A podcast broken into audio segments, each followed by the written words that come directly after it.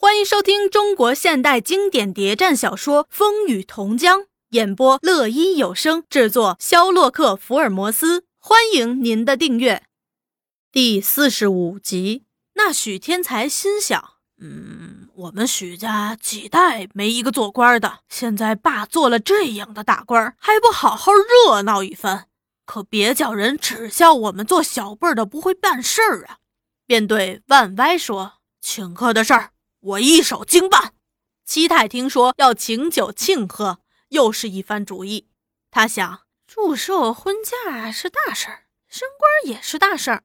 人家无事儿还找名义，有现成的机会，不搜刮个几个还行。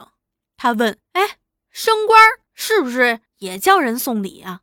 万歪连称：“自然，自然。”七太道：“叫他们都送份礼来。”万歪也满口应承。照办，照办。万歪也想借此机会讨徐老头欢心，在众人面前炫耀炫耀，也乐意大搞。他对许卫民说：“庆祝司令荣升要职，可不是等闲的事儿，要办得像样点儿。”许卫民道：“你们几个人商量经办就是，小事儿不必问我。按许天才的设计。”要摆五六十桌酒，演两台戏，把乐园、迷魂谷、快活林那几十个姑娘都弄来陪酒，并在接待室内摆下大烟馆，任抽多少不计。又设了十几台麻将桌，一样姑娘们伺候。发往各乡请柬，都由许二副官派专人去送。送请柬之外，另附红纸条一张。写着“如蒙送礼，请在三天前送到。”收到请柬的人果然纷纷送礼，礼品也不敢送薄。事前，七太把许二官找来说：“许二，你这个副官是我在老爷面前开了口才定的，你知道吗？”许二连忙称谢：“多谢七太栽培。你是副官，又是管家，我呢是司令夫人。”又是当家的，许二道：“许二一向听七太吩咐。”七太道：“人家送来的礼，没有我的命令，谁都不许动，知道吗？”许二却有点为难。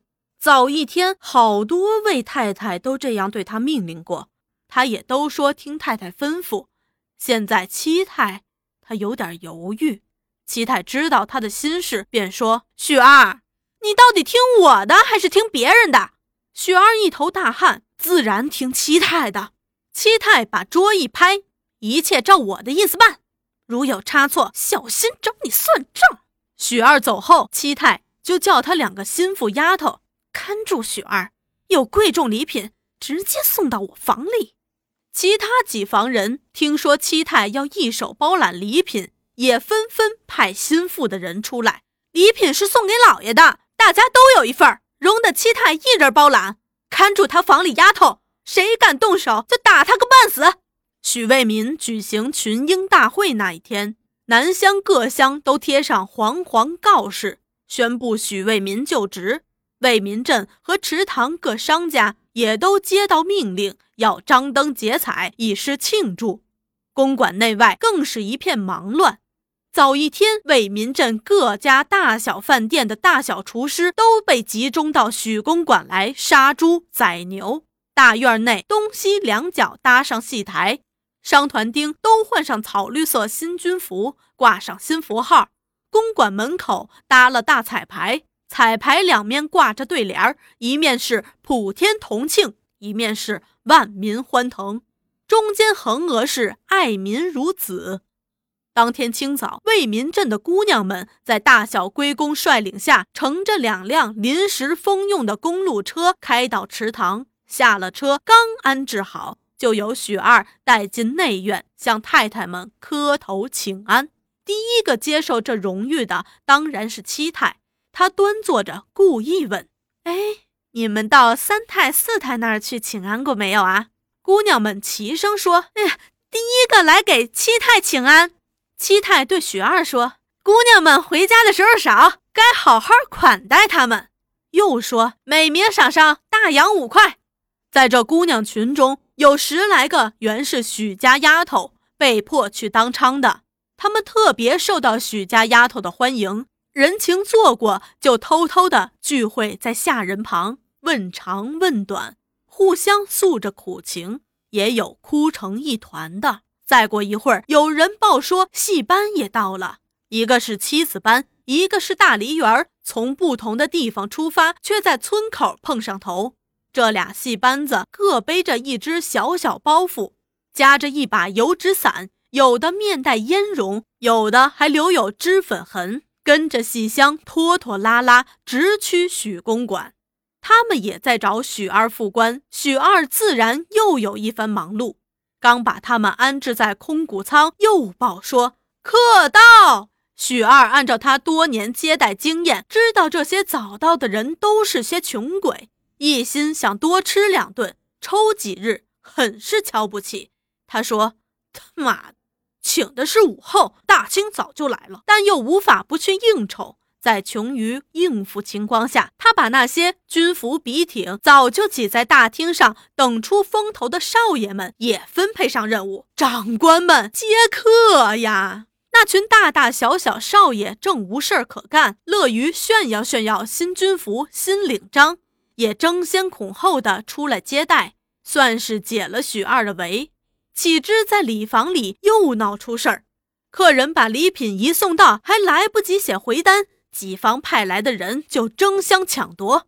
这个说这份你三太将拿的，那个说四太要，四太要。七太派来的人一声斥喝，都没你们的份儿。七太早和秘书长说定，送来的礼品全归七房分配。闹起来了，一声说：“谁拿的就是谁的。”谁说全归七房分配？一时七上八下，动起武来。几房人都在抢礼品。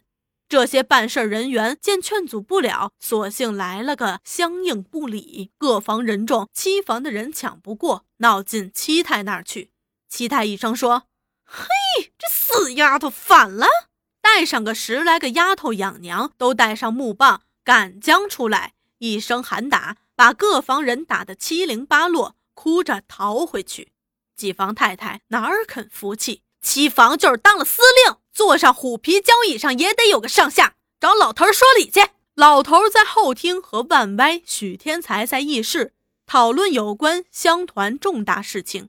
见这些太太们闹得太不像话，一阵臭骂：“你们都吃饱没事儿干，给老子滚！”几房太太心怀不满，嘀咕着反身要回去，恰又碰上七太闻风赶来，大家一言不合，各房人多心齐，一声叫这臭婊子看看厉害，动手就打，有的抓手，有的脱足，有的揪发，一声打，把七太放倒在地，乱抓乱打，一刹那，那七太浑身上下衣服撕个碎烂，露出一身肥白皮肉。打得青一块紫一块，老头在议事，听见七太喊救，急忙跑出来，气得五孔生烟。什么日子，你们闹的这个笑话！动手就是一阵耳刮子，又把太太们打得鸡飞狗跳。对那赖在地上装死的七太也没好脸色。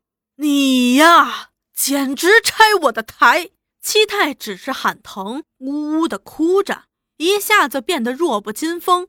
生猛泼辣劲头全没了，叫那老头见了又怜又气，一手扶起礼品的事儿，我教你全权处理。七太虽然装死装活的回去，心里却暗自得意，哼，死婆娘，你们闹吧，打吧，老头要的还是我。